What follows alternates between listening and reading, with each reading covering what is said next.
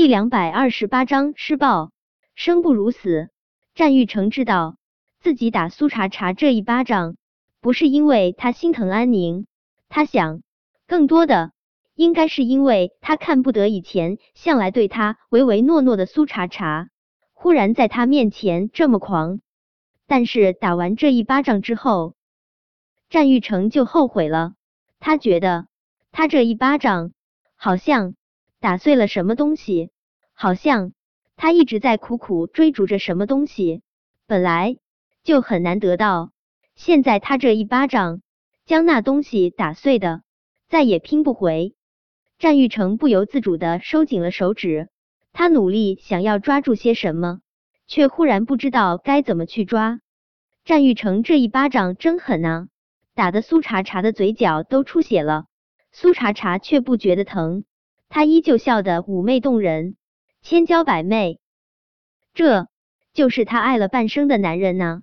他拢了拢身上的衣衫，还是冷，身上冷了，多穿件衣服就好了；心里冷了，怎么都暖不回。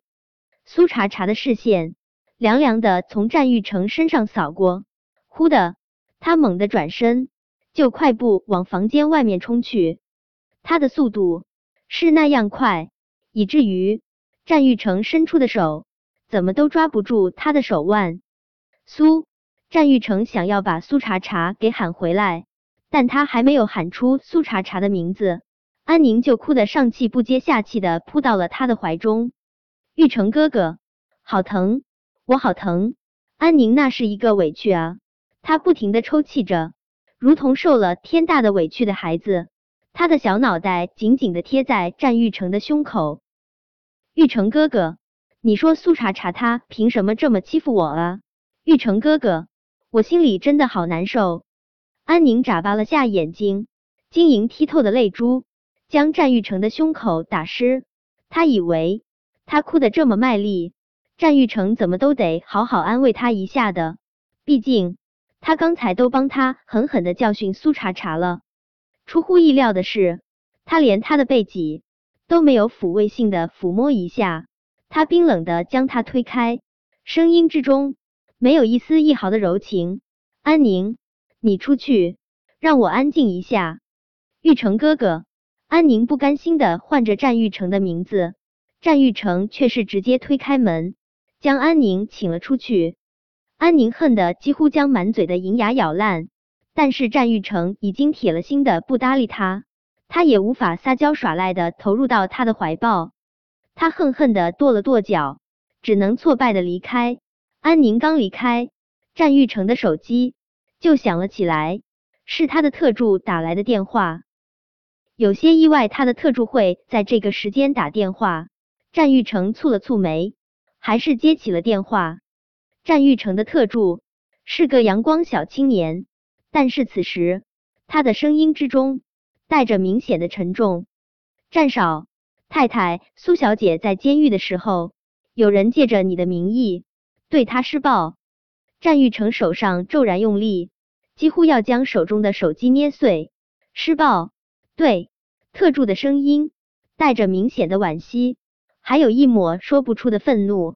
苏小姐承受了近五年的监狱暴力，她的肋骨断过很多次，她的手筋。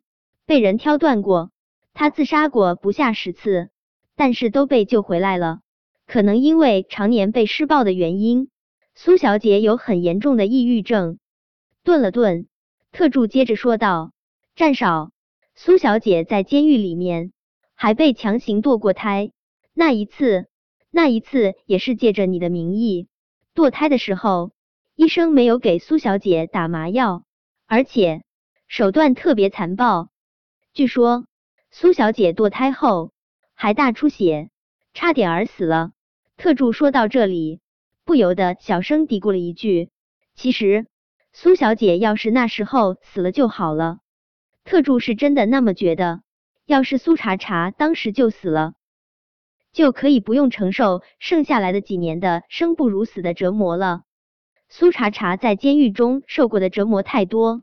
他无法一五一十的将他所有的惨痛经历都告诉战玉成，他只是想问战玉成一句：战玉成怎么就那么狠，亲手将自己的发妻送进了监狱呢？战玉成没有说话，因为此时此刻他真的不知道该说些什么。战少，你对苏小姐怎么就那么狠？战玉成正沉浸在自己的思绪之中，他特助的声音就又在手机那头响起。战玉成苦笑，看吧，向来对他唯命是从的特助。都敢因为苏茶茶来质问他了，苏茶茶这个女人真是狂啊！战玉成依旧是一言不发，他的确是没有让人在监狱中伤害苏茶茶，可若不是他将苏茶茶送进监狱时说的那一句“苏茶茶，你这个恶毒的女人就该死在这里”，若不是这一句，监狱中的人也不敢依着别人的命令这么折磨苏茶茶。或者说，但凡苏茶茶坐牢的那五年间，他关心一下苏茶茶的情况，监狱中的人就不敢这么放肆。归根结底，苏茶茶所有的痛苦都是他造成的。可苏茶茶，他这是罪有应得啊！谁让他害死了他的孩子？战玉成不知道自己是怎么了，明明一遍遍的告诉自己，苏茶茶是罪有应得。想到他在监狱中经受的生不如死的折磨，他的胸口还是如同千刀万剐一般的疼。战玉成死死的按着胸口，对着电话那头的特助咆哮：“继续查，我要知道到底是谁借着我的名义指使监狱的人对苏茶茶施暴。”叶伟醒来的时候，陆廷琛已经去了公司。想到昨天晚上。他竟然又用那种方式帮陆廷琛解决了两次，他就恨不得将自己的小脸埋在被子里面，再也不爬出来。幸好今天陆廷琛起得早，否则他还真不知道该怎么面对他，太丢人了，太丢人了！他怎么能这么没底线，这么没原则？在进行了几十次的自我嫌弃之后，叶维才缓缓从床上爬了起来，换衣服。洗刷，准备上班。叶维去到客厅的时候，吓了一大跳，没想到顾衍竟然大喇喇的坐在客厅的沙发上。顾衍白天几乎跟小舅舅形影不离，他现在这个时候不是应该跟小舅舅一起去公司吗？怎么还在别墅里面？看到叶维，顾衍放下手中的瓜子，无比严肃的看着叶维，九嫂。我今天有很重要的事情，必须跟你谈一下。很重要的事情。习惯了顾衍吊儿郎当的模样，他忽然这么郑重，叶维不由得有些紧张。什么事啊？本章播讲完毕。想提前阅读电子书内容的听友，请关注公众号万月斋，并在公众号回复数字零零幺即可。